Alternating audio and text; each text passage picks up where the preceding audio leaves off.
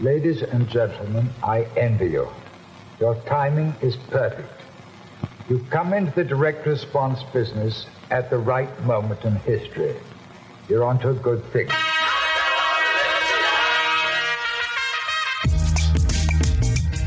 Hey, bienvenido a un nuevo episodio de Marketing para David, un podcast dedicado a vos, David, que estás escuchando y que, como yo, necesitas armas de marketing para diferenciarte y competir con los gigantes de tu industria, los Goliath. Mi nombre es Javier Iranzo y hoy entrevistaré a un absoluto experto en uno de mis canales favoritos, el email marketing. Además, conocemos su historia, sus casos y sus secretos de email marketing. Antes de presentarlo, si te gusta este podcast, por favor suscríbete y activa las notificaciones para no perderte ningún episodio y además apoyar al show. Ahora sí, hoy voy a hablar con Ricardo Martínez. Escucha, David. Ricardo es socio y gerente comercial de Fidelizador, una plataforma que promete potenciar las estrategias de venta y comunicación de sus clientes a través de la automatización de campañas de email marketing. Sí, sí, sí, sí. Hoy tienen más de 10 años de experiencia en la industria, más de 500 clientes activos y más de 250.000 campañas enviadas alguna que otra cosa deben saber de email marketing. Seguro tienen muchos secretos para compartir. Atención. ¿Qué tal, Ricardo? Eh, te presenté bien. Me gustaría si podés agregar algún dato freak de esos que no se encuentran. Tuyo, de, de Ricardo, ¿no? De fidelizador.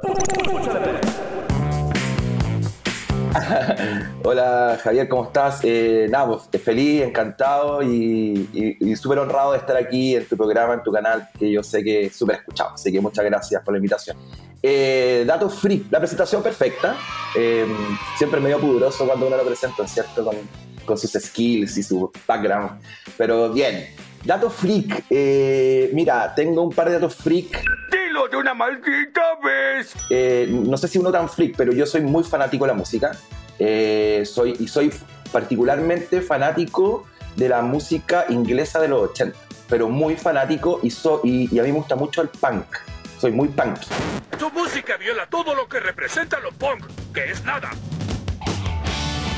Y de hecho, no sé si acá sabes, pero eh, estoy con una bolera de The Clash en estos momentos, que es una de mis bandas favoritas, la cual escucho todos los santos días. Ese es como un dato freak, más o menos que yo tengo, eh, porque generalmente la, como que la gente que me conoce no, no, se imagina que yo escucho ese tipo de música, pero bueno, son cosas. Otro dato, eh, me encantan las series, los libros y series de True Crime, de crímenes verdaderos. Y participo activamente hace ya un año en un taller literario en donde nos juntamos a conversar acerca de distintos libros que leemos o series que vemos sobre crímenes verdaderos, bajo la lógica de analizar la psicología, por ejemplo, de los asesinos o de las víctimas. Entonces ha sido súper interesante porque me permite un poquito como abrir un poco mi cabeza, eh, meterme más un poquito en el tema psicológico y es utilizarlo en las ventas. Fíjate, me ha servido un montón. Y lo último, el último dato freak, para alargarme, me encanta el diseño de interiores la decoración. Me fascina y me encantaría tener una, un emprendimiento de eso. Mira, que eso, es bien freak, sobre todo si los combinas esos datos. Súper buenos datos, Frey. Me gusta el punk que yo imaginaba Sex Pistol, eh, ¿cómo era? Eh, sí, God Save the Queen. God Save the Queen, sí. God Save the Queen. Y después me imaginaba vos con toda música zen, eh, viendo la decoración de, de tu departamento. Bueno, vamos, suficientes datos freak. Te cuento que la entrevista tiene diferentes secciones. Tiene una de fuck ups, una de ping pong, la máquina del tiempo, mi favorita. Y ahora vamos a empezar con algo más tranquilo. Mi primera pregunta es, ¿podés contar qué cojones es Fidelizador? Mira, Fidelizador es una, es, una plataforma, es un software SaaS. Eh, me imagino que todos los David que están escuchando ya, ya, han, escuchado hablar sobre lo que es un software SaaS, un software en la nube, que funciona en una modalidad de servicio en donde el cliente paga por usarlo técnicamente eh, y eh, tiene muchos beneficios para, para, el cliente final porque somos nosotros los que nos hacemos cargo de toda la mantención del software, de, del desarrollo, entonces los costos son más bajos para el cliente, etc. Eh, es un software en la nube, entonces SaaS que partió hace ya 14 años, cumplimos 14 años hace poquitos días, eh, partió para em, eh, solucionar una problemática que nosotros veíamos acá en Chile sobre todo, que tenía que ver con la comunicación vía correo electrónico promocional entre las empresas y sus clientes o prospectos. En ese momento, yo te estoy hablando año 2007, no había mucha oferta de plataformas en el mercado, había muy, muy poca en el mercado, y nosotros eh, vimos ahí una oportunidad de poder hacer algo al respecto. Éramos usuarios en ese momento de otras plataformas y no sentíamos que era lo que necesitábamos. Entonces ahí vimos una oportunidad y dijimos que hagamos algo nosotros, hagámoslo bien y, y empecemos a atender este mercado. Así partimos y, y en estos años ha tenido una evolución natural que tiene que ver también con las necesidades y las nuevas tendencias que han salido durante los años en el mundo del marketing digital y hemos evolucionado a ser una herramienta ahora de automatización de marketing con diferentes canales de salida. Eh, por ejemplo, el correo siempre ha sido el fuerte Felizador y la verdad que la mayoría de los clientes nos conocen por eso, pero además tenemos, por ejemplo, el canal de, SMS también, ahora acabamos de lanzar el canal de WhatsApp también y, estamos abriendo otros canales para que en el fondo el cliente pueda usar Filizador como un orquestador de comunicación conectado a diferentes sistemas, por ejemplo. Súper interesante, sobre todo eso último de integrar mensajes de texto que se ha visto en los últimos años, ha crecido muchísimo. El que la plataforma de email marketing además puedas mandar SMS, cosa que uno daba por nada, ya, ya fue el SMS, pero el SMS se sigue viéndose un montón y sigue siendo un canal súper válido que vas a abrir. Por ahí el email se te pierde entre mil mails que tenías, sobre todo si diste un hotmail. Eh, si pusiste un mail trucho cuando te registraste algo o malazo, no lo vas a ver nunca, pero el SMS lo ves. Mi correo es amante de la comida 53 AOL. Y ahora le sumas WhatsApp con la misma función, es decir, puedes mandar un mensaje push o enviar un mensaje a la base de datos al WhatsApp. Sí, la idea es que a través de las automatizaciones de fidelizador, eh, nuestros clientes puedan armar sus comunicaciones más personalizadas eh, con diferentes tipos de canales. Entonces, si inician una campaña, por ejemplo, en donde lo primero que se le envió a un, a un contacto fue un correo electrónico, que según la interacción de, esas personas con el correo en una primera instancia, se puedan ir gatillando, por ejemplo, un SMS como próxima próximo toque o un WhatsApp como próximo toque y a ir mezclando canales básicamente. Mira, uno cuando habla de marketing automation o automatización de marketing, la palabra o, el concepto es muy grande, decís, puta, ¿qué, qué automatizarán? Y para mí la mejor manera de explicarlo es, mira, lo que hace la plataforma, vos le decís a la plataforma, sin saber programar, no tenés que ser programador, decirle, si esto pasa, que pase esto otro. Entonces, si alguien se registró al sitio, eh, mandale un email de bienvenida. Si alguien cliqueó en el link de, ese email, mandale este segundo mail. Si no lo cliqueó, haz esto otro. Dentro, o como decías recién, si pasa este hito, mandale un SMS o mandale un WhatsApp. ¿Eso lo estás metiendo dentro de las automatizaciones? Así es. En estos momentos el cliente puede hacerlo de forma masiva, como, como un bulk masivo, o meterlo dentro de los workflows de automatización. Dentro, metámonos ahí. Uno primero. La primera pregunta es: ¿Email Marketing 2022 sigue siendo un canal válido? Sigue siendo un canal válido. Mira, esta, esta es una pregunta que siempre con todos mis, amigos emprendedores me la consultan año a año.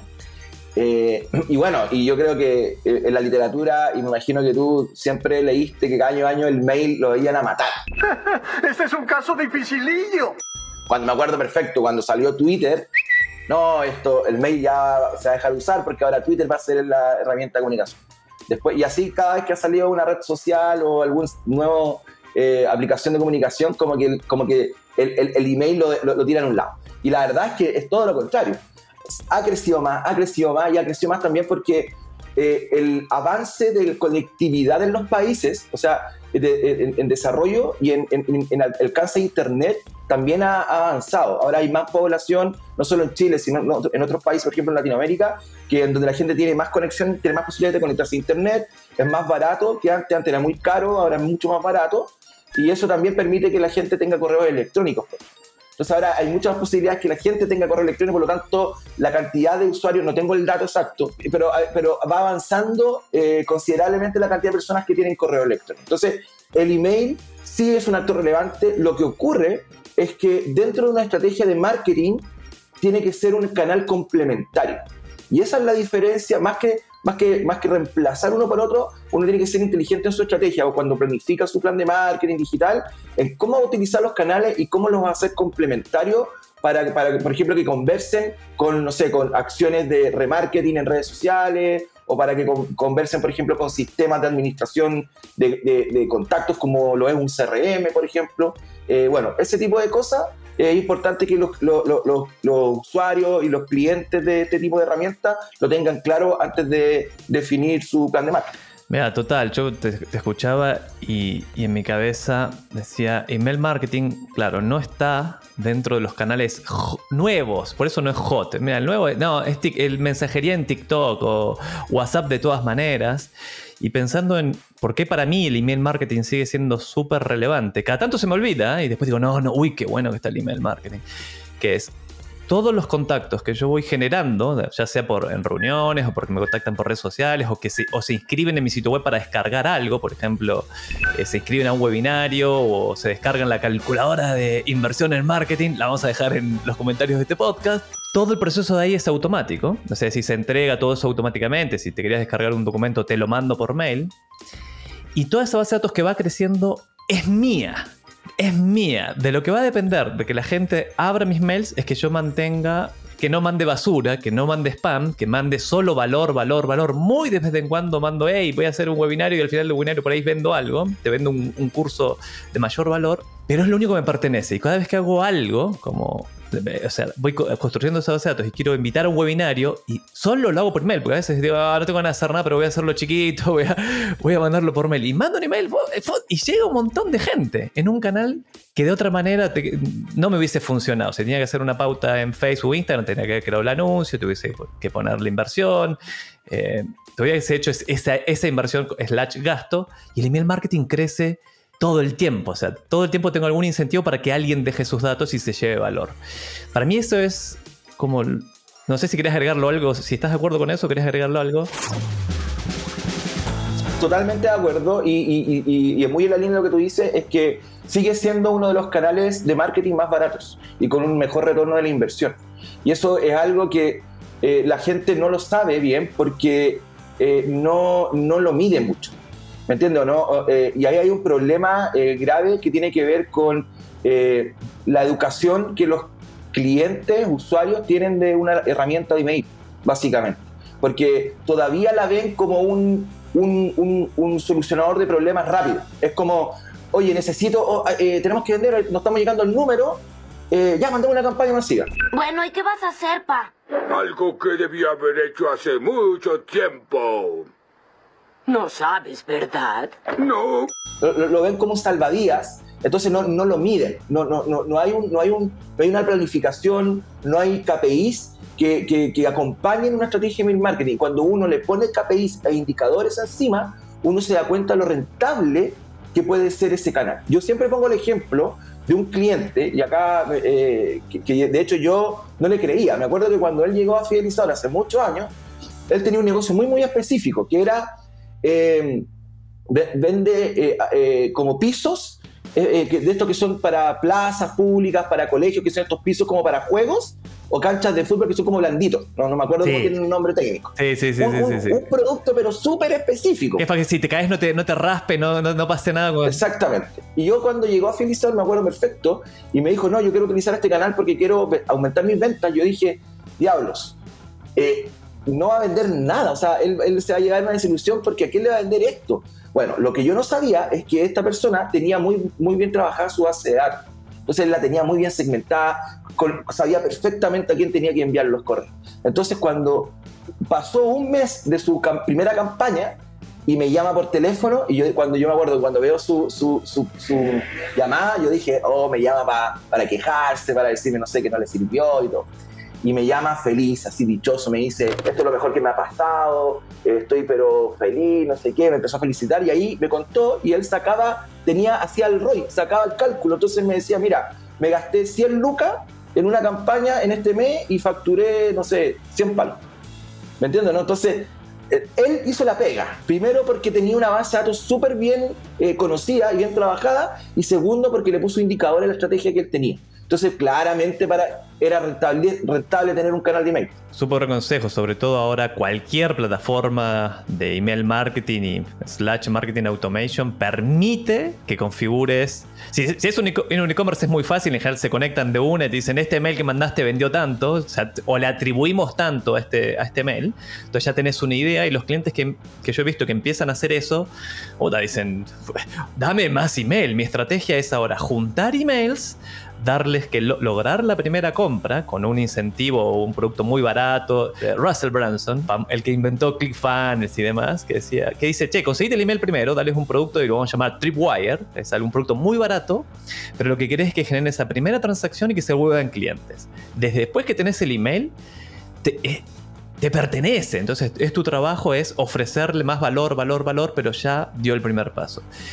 Y ahí esa estrategia, sobre todo ahora, de, desde el lanzamiento iOS 14.5, sí, 14.5, ya ahora en el 15, de Apple, que restringieron un montón todo lo que era primero.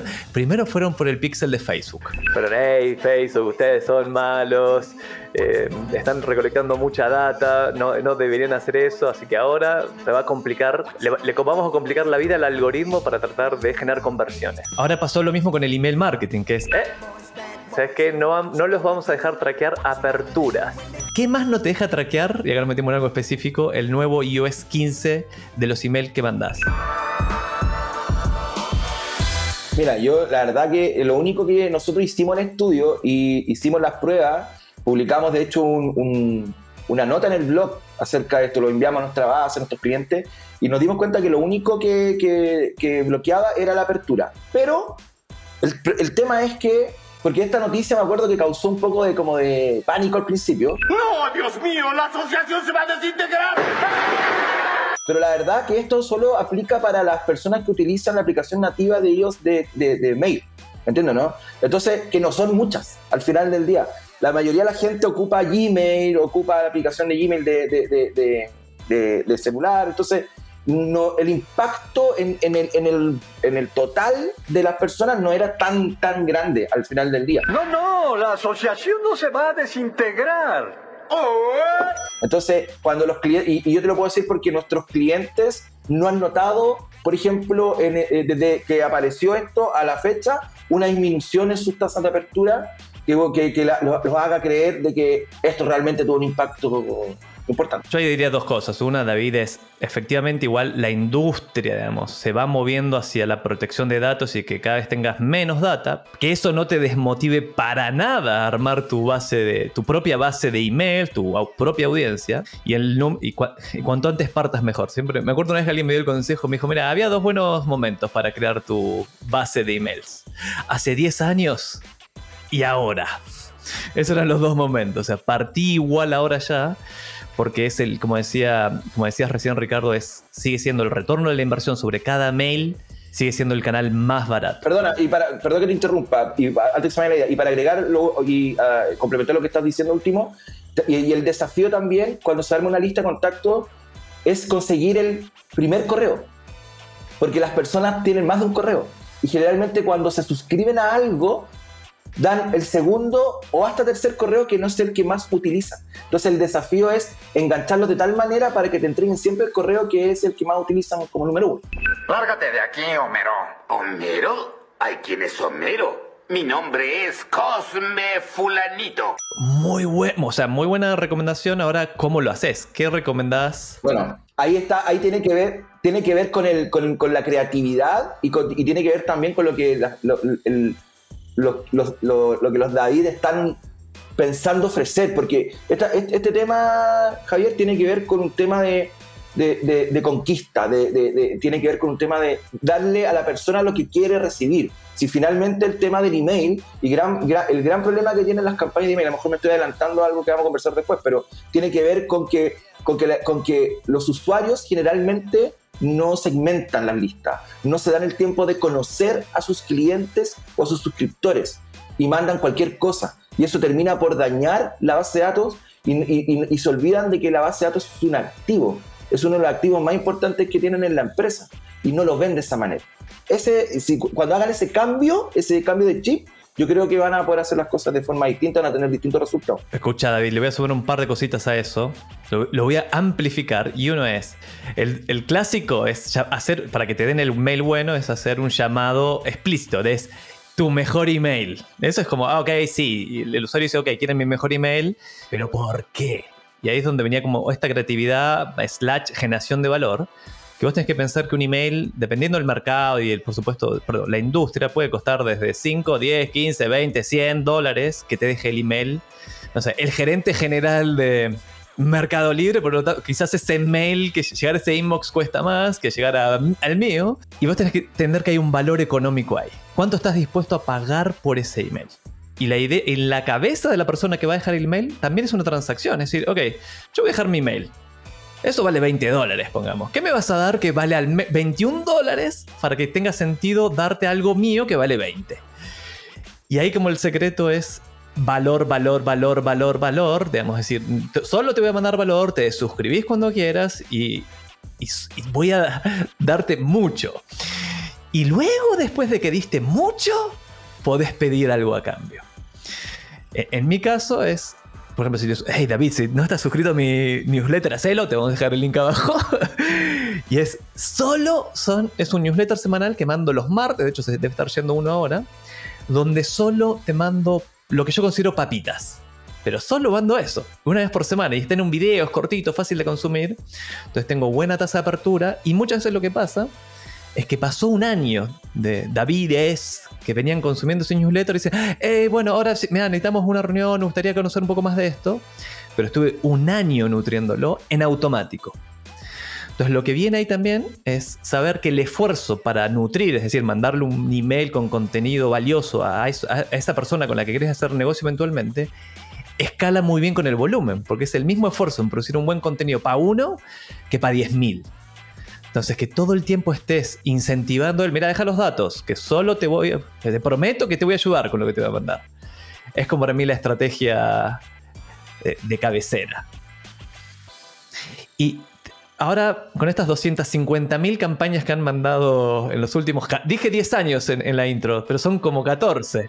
Dije más de 10, pero era como... Y claro, y millón, yo no sé cuántos millones de correos mandamos al mes, millones, pero al menos todo por, mi servidor han pasado, yo creo, los correos de todos los chilenos en algún momento.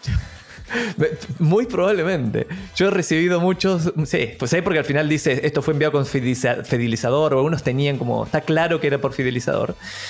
Ahora, consejos básicos, unos, eh, digamos, email marketing 101 que todos deberíamos seguir. Partiendo desde qué es, cuál es el elemento más importante de tu email, del email que vas a mandar. Ok, eh, teniendo ya de base lo que hablamos recién y, no, y para no re- redundar en lo mismo, ya tenemos una base trabajada, limpia, eh, no comprada. Eso es súper importante, súper importante porque la tentación de comprar base de datos es, es muy alta. Es altísima, la recibo todo el tiempo. Mirá, nos podemos comprar una base de 300.000 contactos. No. Y lo que no saben, y lo que no saben, y aquí va una papita, lo que no saben las personas que compran base de datos es que generalmente esas bases de datos vienen con lo que se llaman trampas de spam, que son correos que están, se han puesto intencionalmente en esa base y que son correos que cuando se utilizan en una plataforma de email y, y llegan, por ejemplo, a Gmail o recibe Gmail, Hotmail, ellos se dan cuenta de que ese correo que está entrando está dentro de lo que ellos tienen catalogado como una trampa de spam y lo que hace eso finalmente es que te hagan un blacklist de la, de IP de donde está mandando la campaña, te empiezan a mandar todas las campañas de spam, etcétera, porque asumen inmediatamente que tú compraste una base de datos y lo que estás haciendo es spam. Entonces la mayoría de la gente no sabe que las bases de datos compradas tienen trampas de spam metidas entre medio. No, no lo sabía. Súper. Ahora tengo más miedo que nunca. O sea, no, no, no, no lo hice ni lo volveré a hacer. No, no lo he hecho nunca. Pero si tenía alguna vez una tentación, esa es como un killer de la tentación. Es, y además vas a ir preso después, eventualmente. No, después sí, y ahora te mata, y te mata la base, te, mas- te mata ese activo que en teoría tú estás comprando.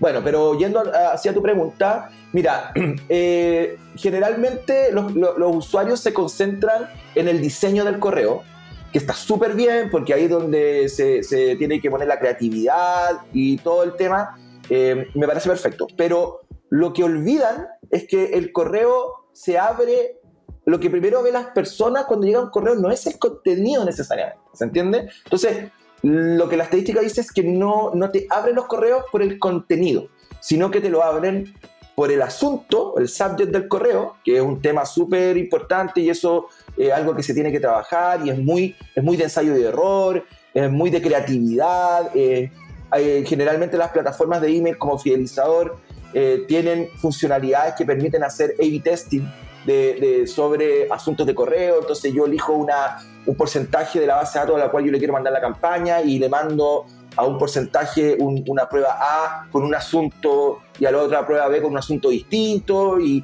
y en base al ganador, el que abra más, se manda con el asunto, etcétera, etcétera. Y lo otro importante que la gente no pesca mucho es el remitente, fíjate, Javi. El remitente, el remitente del correo es tan relevante como el asunto y el contenido y la gente no lo ve y no lo sabe.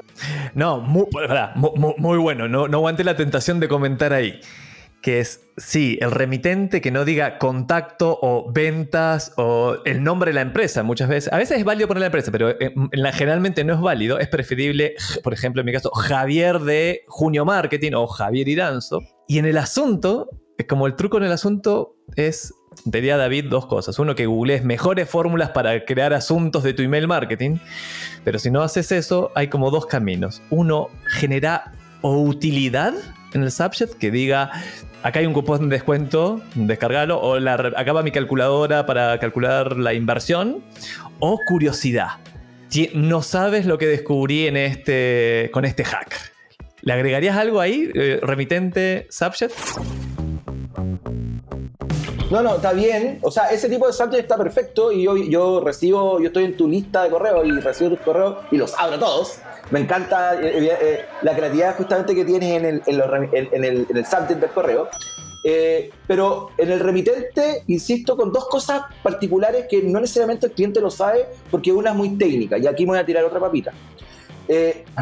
Uno es, tiene que ver con lo que tú dijiste recién. Tratar de utilizar un remitente que no sea el remitente genérico, contacto, info, arroba, no sé qué, etcétera, sino personalizarlo, eh, como, como lo haces tú, o podría ser un Ricardo arroba fidelizador, o lo que sea, porque eso genera una relación más face to face con el cliente final al que, al que, al que querías llegar. Punto uno. Asumiendo, evidentemente, que te, te conoce previamente. ¿Se entiende? Así que creas una cercanía, un efecto de cercanía. Y segundo, eh, hay una parte técnica, y esto se, y esto se puede hacer con cualquier plataforma de email, eh, que tiene que ver con certificar el dominio que se va a utilizar para las campañas de email como remitente. Estas certificaciones sí, tienen, son, son dos tipos de certificaciones. Una, una se llama SPF y la otra es una firma digital que se llama DEKI. Lo que permite hacer eso es súper técnico. Cualquier, eh, la verdad que más información la pueden encontrar en, el blog de Filisor, blog.filisor.com o a través de nuestro sitio web en el blog. Ahí hay un montón de información de cómo hacerlo. Pero básicamente, ¿para qué sirve certificar el remitente?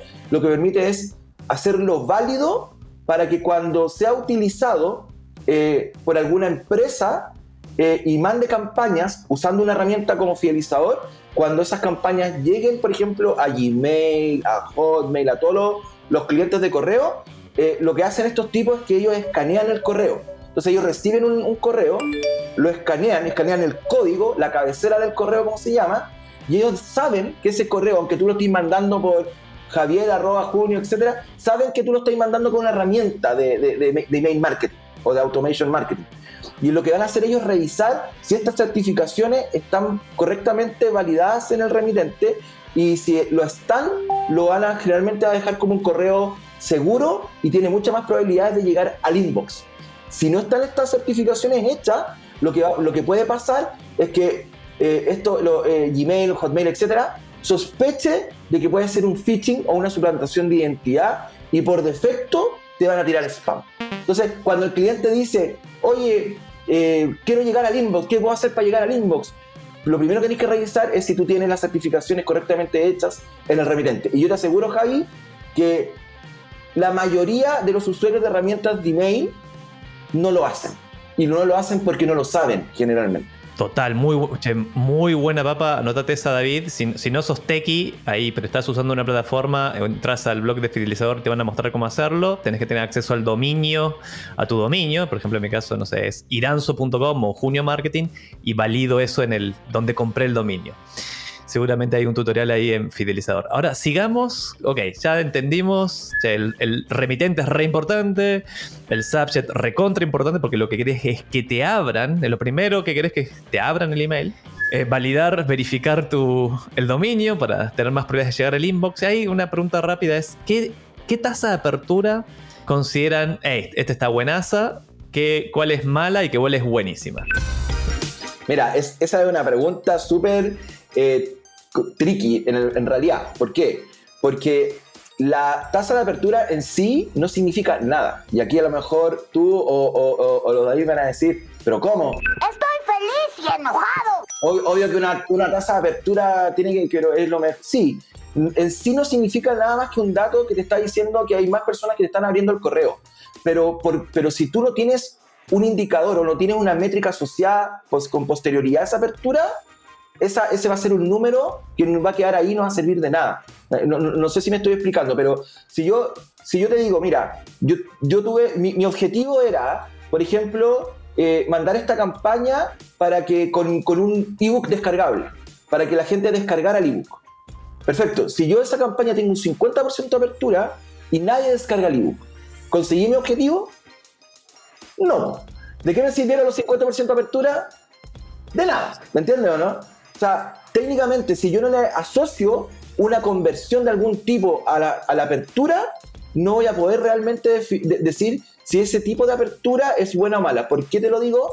Nosotros hemos hecho eh, eh, estudios internos que vamos sacando de a poquito, en donde vamos haciendo comparativas por industria, y no todas las industrias tienen el mismo comportamiento de tasas de apertura, lógicamente. Hay clientes, por ejemplo, que tienen sobre 50, 60% de apertura en campaña, pero son, son envíos que la gente sí o sí está esperando, son, son correos demasiado importantes, son resultados de algún concurso público, por ejemplo, cosas de ese tipo.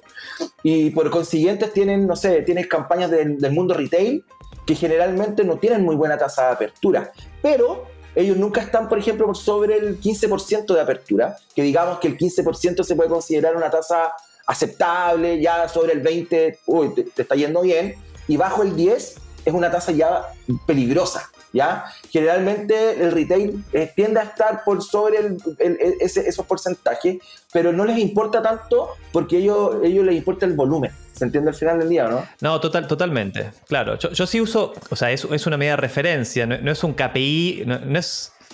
O sea, no, no es una métrica en la que te tengas que obsesionar, pero sí te da un indicio de, che, lo que estás mandando, por ahí el subject fue malo, eh, o, o- o está- o no está- o se te, te está yendo al spam, nadie te abre, o perdiste relevancia. Yo ahí lo que hago es, yo sí miro la tasa de apertura porque lo que mando es nutrición, entonces quiero saber si la- no, no pido nada a cambio, che, lo, lo ven o no lo ven. Tengo 35% de tasa de apertura, me parece poco, pero, pero ahora con tus datos es como, Es che, está súper bueno. No, no, no, súper bueno, súper bueno. Y sí lo que me fijo, eh, me, me fijo para eso, para ver si, che, lo- por eso fui optimizando los subjects, porque yo digo, el subject, el remitente, el subject, lo- el propósito es que te abran el email. Entonces cuando te empezás a ver que un mejor subject o uno que genera más curiosidad o más utilidad te abren el email, después en el email si tenés un link que dice compra aquí, obviamente esa, esa tasa se ve afectada inmediatamente por cuánta gente te abri- abrió, porque primero tienen que abrir, después tienen que cliquear en el link adentro. Y ahí metiéndonos a, a eso, al email. Ok, yo ya te abrí, mandé. Clásica discusión, HTML re bien diseñado, divino o plain text, texto que parezca que lo mandaste vos. ¿Qué recomendás? Ahí es, mira, es eh, también relativo. ¿Por qué? Primero, o sea, hay que, hay que dejar en claro que tiene que ser, si van, a hacer un email con diseño, tiene que ser en HTML.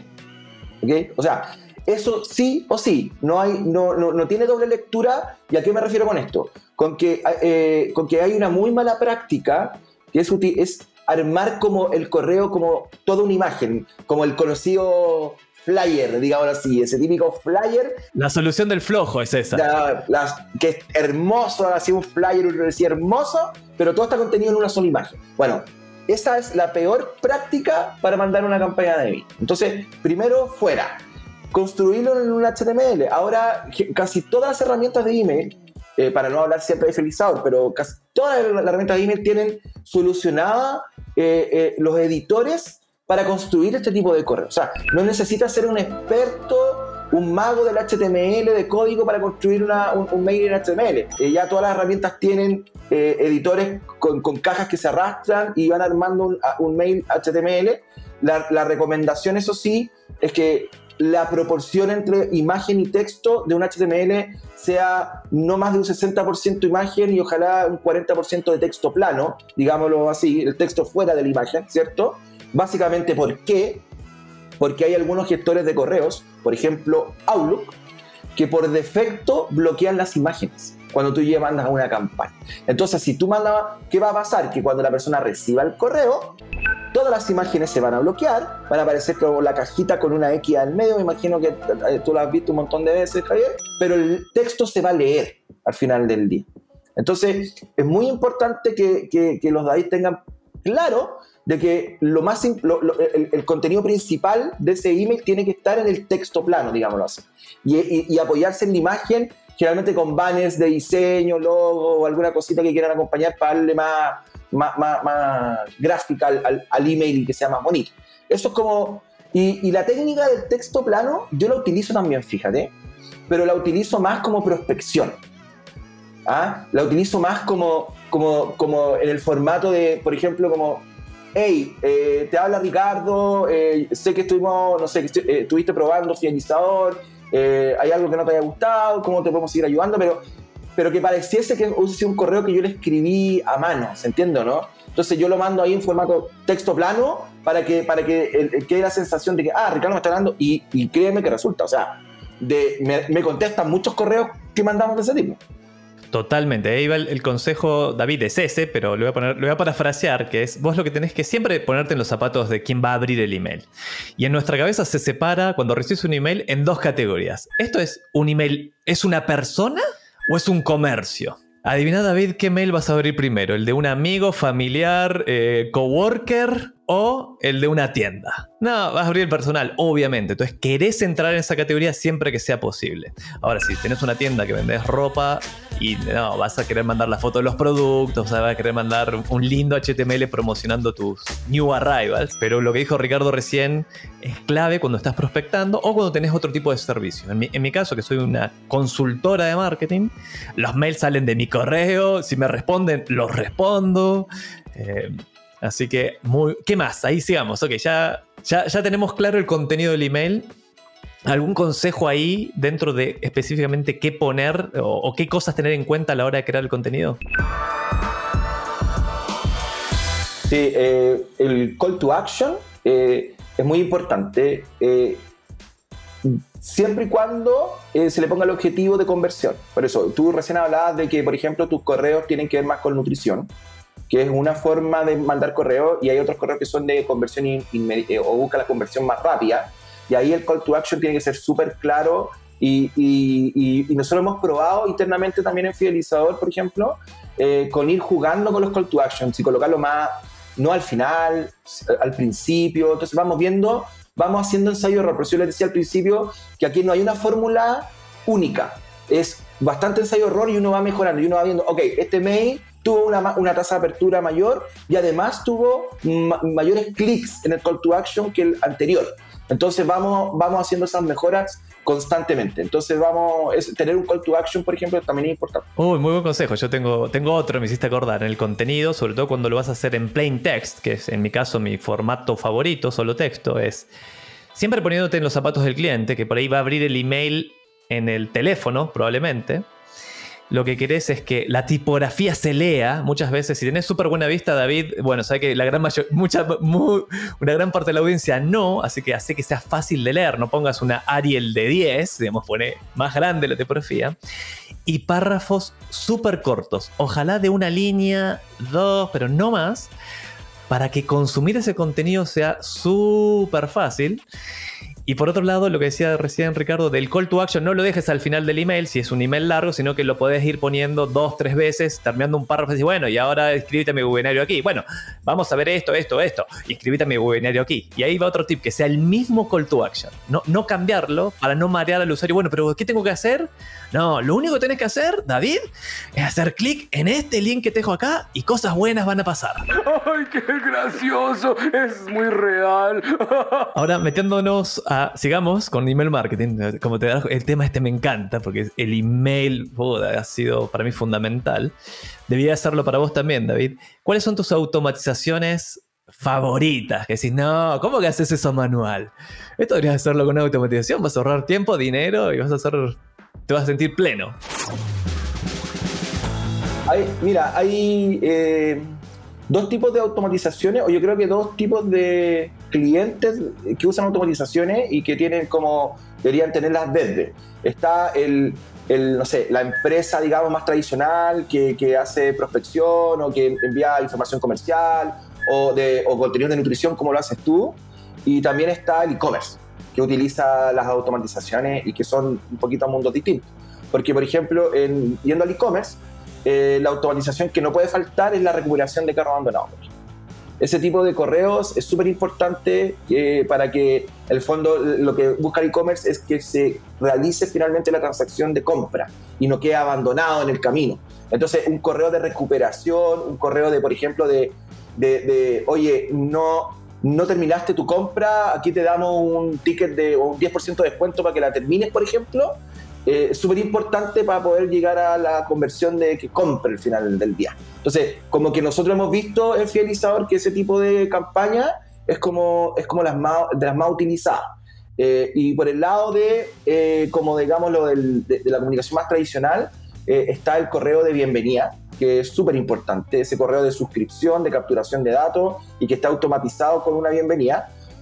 y los de nutrición con contenido de valor que tengan un deadline definido. O sea, por ejemplo, eh, voy a poner un ejemplo acá de que lo trabajamos con uno de nuestros clientes, eh, que tenía que ver, por ejemplo, con em, un, una, un workflow de automatización eh, para una universidad, que, que, que es cliente de nosotros, en donde ellos tenían la problemática de que tenían, se les enfriaba el lead que los contactaba a través de su landing, por ejemplo, donde tenían el programa de estudio, un diplomado, alguna, algún programa de educación continua, eh, tenían perfecto el formulario eh, para capturar ese dato, para que lo llamaran o lo contactaran para entregarle más información acerca de ese programa de estudio.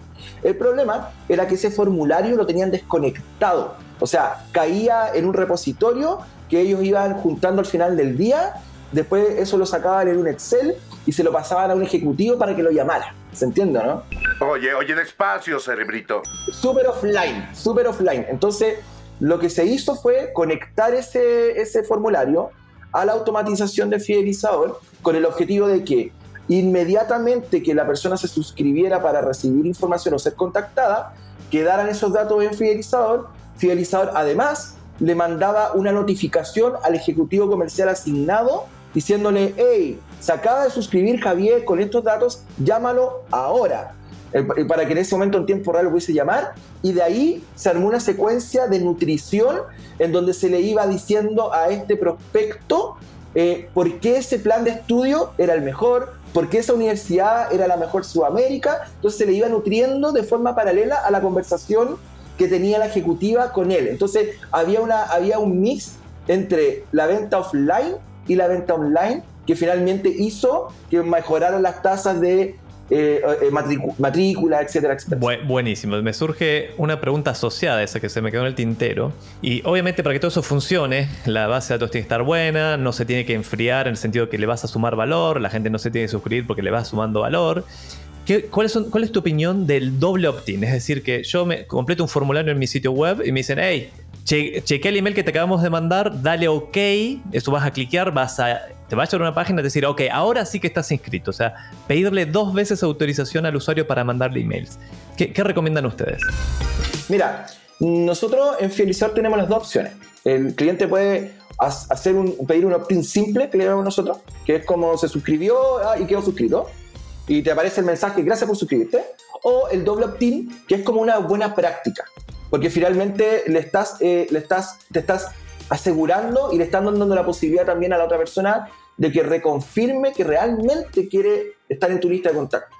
Entonces, ¿por qué? Porque al final a veces pasa que las personas se suscriben y no ha pasado, que se suscriben con un opt-in simple, no, se, no saben que se suscribieron porque hicieron una acción que después ellos dicen, no, no me acuerdo, porque después reclaman del, de por qué le están mandando correos y no se acuerdan que hubo un opt-in. Entonces, ese opt-in doble permite asegurarte de que la lista o tu base de datos va a estar, va a ser pero 100% eh, fidedigna de personas que realmente quieren estar ahí, eh, eh, ahí contigo y además que mejora la calidad, porque una cosa que para que los David entiendan y que es súper importante en este negocio es que se basa en reputación. Reputación de los enviadores de correos de las plataformas. Y esa reputación se va construyendo en el tiempo. ¿Se entiende, no? Entonces, eh, una buena práctica es que si tu base de datos es fidedigna, es de personas que realmente quieren abrir correo y, tú tienes una tasa de apertura de 35%, eh, tú lo que vas a hacer es ir mejorando la reputación de esos enviadores. Al contrario, si esa base de datos tiene mucho spam, la gente se suscribe, eso también lo siente la reputación y baja la calidad. Por eso hay plataformas, por ejemplo, que son muy masivas, pero que técnicamente en calidad no son muy pro, porque como van tanta la masividad, no les importa que, que sus usuarios tengan base de datos no tan sanas, digámoslo así. ¿Me entiendes? No? Pero eso hace que la calidad de los envíos de todos sus usuarios no sea la mejor. Y eso en Fidelizador, por ejemplo, lo hemos cuidado mucho con los usuarios en, el tiempo. Súper bueno. Vamos a meternos a una sección. A la sección, no una sección. Una, la sección de fuck ups o cagazos. Pues, justo acá va a ser un. Ahí. Una, hay, hay, un cagazo pasó, pues pasó, bombero. Se, bombero, así que seguro fue un fuck up. vamos de nuevo. Vamos a meternos en la sección de fuck ups o cagazos.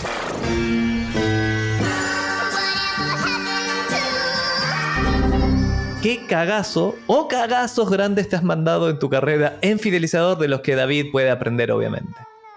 Oh, mira, eh, buena pregunta, súper buena pregunta. Yo, eh, yo creo que el mayor cagazo, pero no sé si llamarlo un cagazo cagazo. No, sí, sí fue cagazo.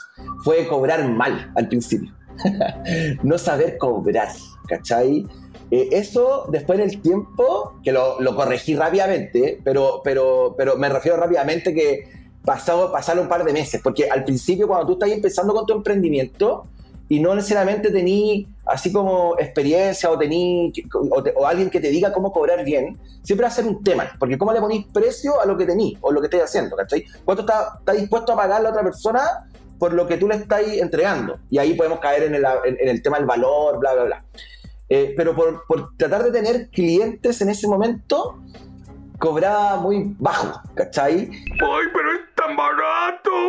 Y no me di cuenta que potencialmente esos clientes en el tiempo me iban a consumir mucha operación. O sea, me iban a hacer trabajar mucho para ellos a un muy bajo costo. ¿Se entiende, no?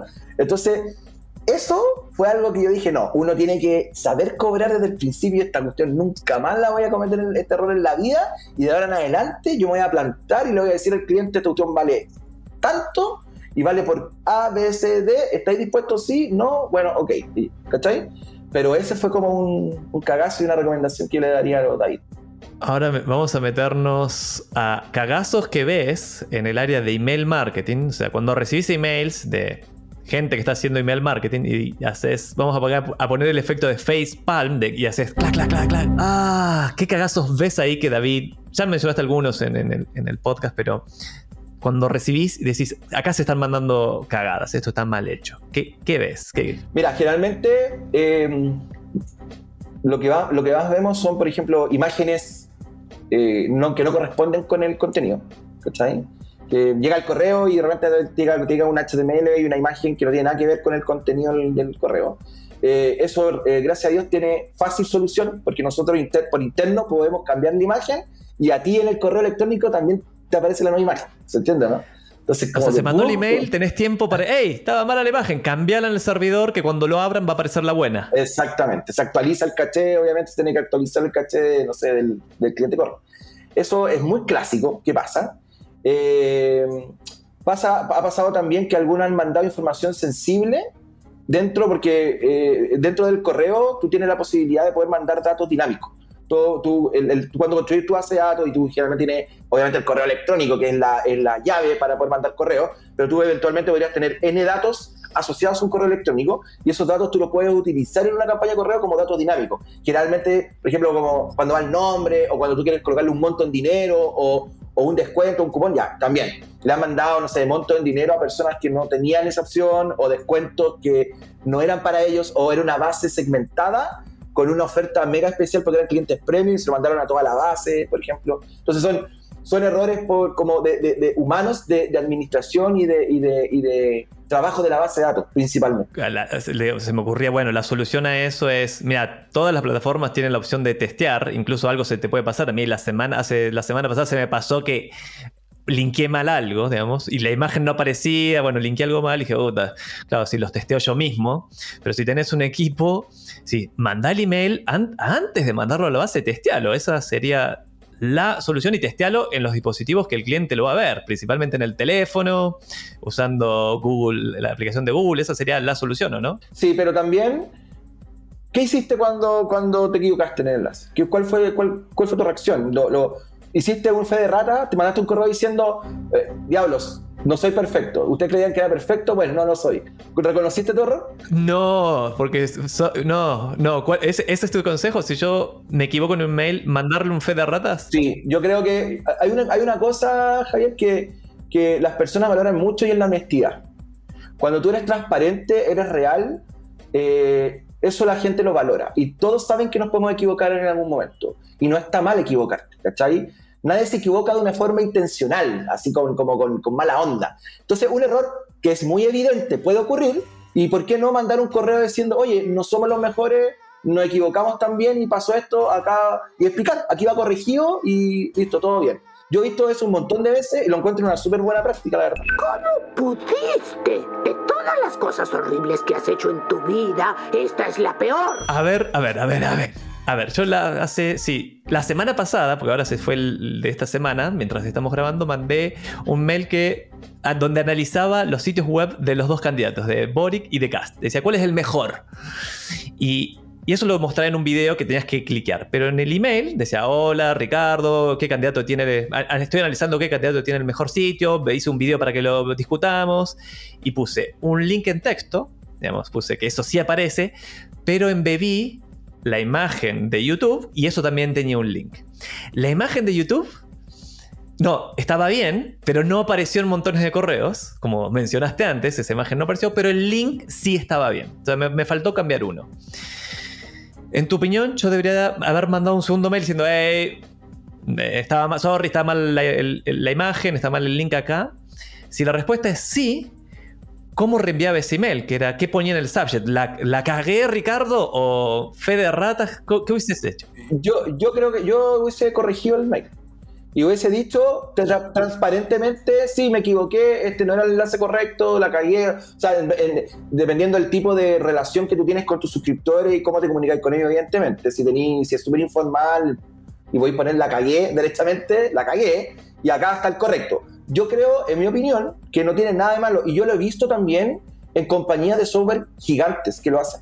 O sea, si Slack lo hace, cuando se ha equivocado, ha metido la pata, u otro tipo de empresa, ¿por qué no lo voy a hacer yo? ¿Me, entendieron? O no, total, total. Me, me, siento, me siento mal por no haberlo hecho porque, porque tenés toda la razón y ahí en realidad sumás puntos porque es... Mira, pasó, pasó, con un cliente hace un tiempo atrás donde estaban haciendo un webinario, habían invitado un montón de gente, llegó un montón de gente y el webinario, todo llegó bien, pero se cayó la plataforma del webinario. Y en él mandaron un mail diciendo, sorry, estamos ahí, pero el webinario, la plataforma, no sé qué, no sé qué, y partió media hora tarde. La gente, obviamente no llegó toda, pero la que llegó tenía una actitud. Les compraron un montón. Y ahí decía, ah, versus otros webinarios. Y eso que este partió tarde, que tuvo un problema. Sí, pero la gente sintió que eras más honesto, que eras Honesto, más real. transparente, que igual Exacto. sos un ser humano que la caga de vez en cuando como todo el mundo. Así que en realidad sumaste puntos con ese cagazo. Tal, y, la, y la venta se trata de eso. De, de, de, relación, ¿no? que eso no hay que olvidarlo. Súper buen consejo ahí. Seguiría hablando, pero, no, pero no, no, se, nos está, se nos está extendiendo el, el, podcast, pero vamos a meternos a la sección de ping pong. una herramienta o app que te complicaría la vida laboral. Si desapareciera mañana, vamos a excluir Fidelizador porque es obvio, o WhatsApp que también es obvio. Eh, mira, eh, principalmente sería Slack, que soy muy dependiente de Slack, eh, la ocupamos y la ocupo todo el día. Y toda la suite de Google. Yo trabajo todo, nosotros tenemos toda la suite de Google para trabajar y trabajamos todo en la nube. Entonces, si tuviera algún Sí, perdón. ¿Qué, es lo que lo de Google lo entiendo perfecto? Lo de Slack, ¿por qué Slack fue lo primero que mencionaste? ¿Por qué tan importante? Porque ¿Por qué no WhatsApp? Eh, digamos, está, está en, ¿Por qué usas Slack? Hey, David, ah, Slack es como un WhatsApp, pero para equipos de trabajo. Sí, sí, exactamente. Para los que no saben, Slack efectivamente es una herramienta que te permite poder conectarte y mensajearte con equipos de trabajo. ¿Por qué no WhatsApp? Porque por una definición eh, como de mía profesional con mi equipo, para mí WhatsApp es una, es una canal personal. Eh, no, es, no es para la pega. Así lo veo yo. Eh, WhatsApp te hablas con tus amigos, con tu familia, pero no tenés que hablar con tu jefe. ¿Se entiende, no? para eso está Slack. Entonces, em, Slack, no necesito WhatsApp con Slack y, Slack es el canal oficial de comunicación en la compañía. Entonces, Slack nos permite hablar, eh, enviarnos archivos, eh, eh, armar canales. Slack te permite armar canales y agrupar gente, por ejemplo, cuando tú querías hacer una reunión o necesitas hacer un, trabajo en equipo y la, la agrupáis en canales para poder conversar. Entonces, sobre todo con el trabajo remoto, porque nosotros no, no, no volvimos más a la oficina, llevamos vamos a cumplir en marzo dos años trabajando 100% remoto, se volvió, se volvió fundamental para nuestro día a día. Entonces son esa es la, por eso lo, nombré en primer lugar. Libro, película, canal de YouTube o podcast que le recomiendas a David. A ver, eh, mira, yo recomiendo eh, un libro que se llama Predictable Revenue de Aaron Ross, que es, como la Biblia para todos los que trabajamos en el área comercial en las empresas de software. Eh, Aaron Ross fue un ejecutivo de Salesforce y que llevó a, llevó a a facturar, a incrementar su revenue de facturación en 100 millones de dólares de un año a otro. Entonces él armó una fórmula como de venta y lo cuenta en ese libro. Entonces, súper bacán y además porque mm, es, es especial para tipos de software como yo, que soy un poquito más consultivo y que no vendo por internet. ¿Se entiende, no? Eh, así que eso lo recomiendo. Se llama Predictable Revenue. Eh, recomiendo también un libro que se llama Mide lo que importa, de John Doerr, que habla sobre los OKRs y cómo, cómo uno debiese colocarse objetivos y trabajar hacia, eh, con equipos y cómo conseguir es, y cómo vamos a conseguir esos objetivos eh, para ordenar la casa y cómo esos objetivos van a ser transversales para toda la compañía y conocidos por todos. Eso permite que la compañía se alinee y todos sepan por qué diablos se levantan a trabajar en las mañanas y hacia dónde vamos a ir el próximo año, por ejemplo, y también te permite trabajar con tu equipo de manera ordenada y, con, con, un fin particular. Y por último, recomiendo un canal de YouTube de un de también de un tipo que se llama Jason Lemkin, no sé si lo habéis escuchado hablar, eh, que él es el fundador y el creador de, del evento de SaaS más grande del mundo, se llama SaaStar, y donde se, se, se unen y, llegan a una conferencia las empresas de SaaS más importantes, Twilio, Slack, no sé, pues, Salesforce, tiran todo ahí a dar conferencias y todo. Y él tiene un canal de, de YouTube donde hace podcast también, así como tú, y donde da así como cápsulas cortitas de tips, así como cómo contratar a un gerente de ventas para vender software.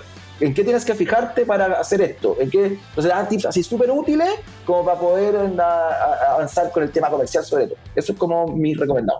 Muchas papas. David, vamos a dejar todos los links en la descripción, así que chequealos después que terminemos el podcast, no te desconcentres. ¿A quién, ¿En quién te inspiras más? ¿A quién, le comillas, le robás? ¿Le robás? ¿Le robás fidelizador o vos, Ricardo? Uf, aquí voy a ser muy mamonazo. Yo, mi, inspiración es mi, es mi, mujer, Carolina, porque la, admiro un montón en todo el tema profesional, es muy seca, muy, muy seca. Eh, y ella me, me ha aconsejado eh, mucho en las decisiones, cuando tenía que tomar decisiones importantes en Fidelizador, siempre le pido un consejo a ella y siempre han resultado buenos consejos. Y siempre el resultado final ha sido bueno. Entonces, mi señora es súper importante para eso. Eh, mis, viejos también, mis papás son súper importantes en temas de influencia y constantemente hablo con ellos también para pedir consejos. Y también eh, mis socios. Mis socios también han sido personajes importantes en mi vida profesional me dieron la oportunidad de ser socio de ellos, de, de, de participar y he aprendido un montón y tengo la suerte de unos socios bacanes, súper inteligentes, con mucha experiencia y he aprendido un montón de ellos sido, y han sido súper generosos conmigo también con su conocimiento. Nos vamos a subir ahora a la máquina del tiempo. Adivina, tú eres, es el DeLorean en todo caso, tú eres eh, Marty y yo soy Doc. Y nos vamos a ir cuando partiste fidelizador, cuando partiste en fidelizador, ¿qué harías diferente? Uf, Em, yo creo que hubiese sido más agresivo en la venta. Creo que no fui lo suficientemente agresivo para vender fidelizador en ese momento, porque para salir a vender fidelizador, porque eh, yo tenía en ese momento, estoy hablando año 2009 por ahí, yo tenía la concepción de que como fidelizador era un software que estaba en la nube, yo lo tenía que vender digital. Para mí era inconcebible venderlo como en la calle, hasta que después conocí otras personas que me abrieron un poco la mente y me mostraron que no, porque uno tenía que salir a la calle a vender. Y cuando hice ese cambio de switch, Fidelizador duplicó sus ventas de un año a otro. Entonces, y, tiene, y, lo que me dijeron eh, tiene mucho que ver con lo que Aaron Ross habla en su libro de Productive Revenue. Entonces, cuando leí el libro de Aaron Ross, también me hizo mucho sentido lo que yo había hecho antes en Fidelizador. Eh, y, y, eso me arrepiento un poco de no haber sido así de agresivo en los primeros años, porque yo creo que eh, hubiésemos podido salir, eh, hubiéramos tomado un porcentaje mayor del mercado más rápidamente y, y haberlo replicado también rápidamente en, en Sudamérica, Latinoamérica. muy buen consejo te hubieses dado leer ese libro antes. ¿Estaba publicado en el 2009? No, no, no estoy tan seguro si estaba publicado. No estoy tan seguro. pero no lo conocía en ese momento. Y ahora, si nos vamos al. Nos volvemos a subir el DeLorean y nos vamos al 2032, o sea, faltan 10 años. ¿Cómo, ¿A dónde vamos a encontrar? ¿Qué, ¿Cómo vas a estar, Ricardo? ¿Dónde? cómo, ¿Cómo vas a estar? Yo espero estar en un crucero, eh, viajando por cruceros con mi mujer. eso, eso es algo que, que, yo le dije siempre así como, oye, mira, yo no, yo, la idea de hacer esto es que en algún momento estemos en un crucero viajando y pasándolo bien. Con, con mi señora nos encanta viajar, entonces siempre nos reímos de eso. Eh, y, pero eh, me gustaría sobre todo que el Fidelizador mantuviera eh, la cultura y los valores que tiene ahora. en el sentido de que las personas son muy importantes para la compañía y que eso se pudiese seguir así en 10 años más.